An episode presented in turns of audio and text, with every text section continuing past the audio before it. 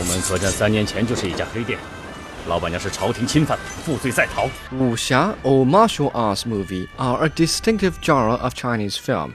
The most memorable ones are not necessarily those packed with non-stop action, but ones in which the main characters extol the so-called wuxia spirit, loyalty, sense of mission, free expression of emotion, and the strong helping the weak.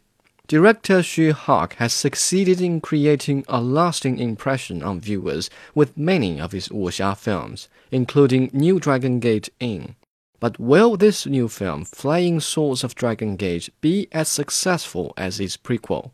Considering Xu's previous achievements, his fans know he has at least an adequate understanding of the wuxia spirit. A typical example in flying Swords is Jet Li's character Zhao Huai'an. 我们要利用龙门客栈的地形和风势，兵分四路，打他个措手不及。As a skillful swordsman, Zhou feels obligated to cleanse the Ming government of power-crazed officials. Since he has chosen a dangerous road, he has made a conscious decision to neglect the love of female swordsman Ling Yanqiu for her safety. Nonetheless, Lin is willing to sacrifice herself for Zhou and his mission. Having survived a mission impossible with Lin, Zhou finally musters up enough courage to confront his feelings. More importantly, she is also known as a bold director who refuses to be shackled by tradition and constantly remains on the lookout for creative outlets for his ideas and beliefs. 我很想把三 D 跟武侠结合在一起， 作为我们一个电影一个完全不一样的一个观看跟一个创作的一个一个手段。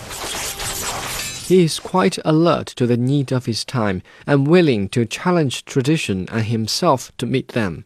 For example, Flying Swords of Dragon Gate is China's first domestically produced 3D IMAX film. She says the technology has greatly helped him further develop his filmmaking skills. Aside from famous movie actor Jet Li, Zhou Xun, and Chen Kun, she also included young actors such as Li Yuchun and Kuai Lunmei in his new film. The fledglings may not be much to look at, but their presence holds a certain appeal for young viewers.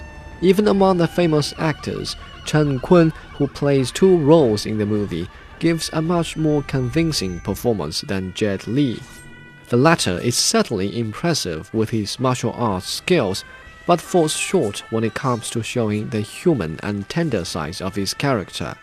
Xi's creativity can also be seen in the diversity and originality of the weapons he assigns to each character. Some of them may have been designed to amplify the visual effects with 3D technology because they create quite a spectacle on an IMAX screen. Generally speaking, the focus of the film is on form rather than spirit. Xu Hak certainly has a way of making his film entertaining with an abundant supply of comical and breathtaking 3D scenes. As for a portrayal of the wuxia spirit, viewers must look hard not to miss it. But because she is only catering to contemporary viewers' tastes, perhaps he's not the one to blame after all. On a scale from 1 to 10, Flying Swords of Dragon Gate deserves a 7.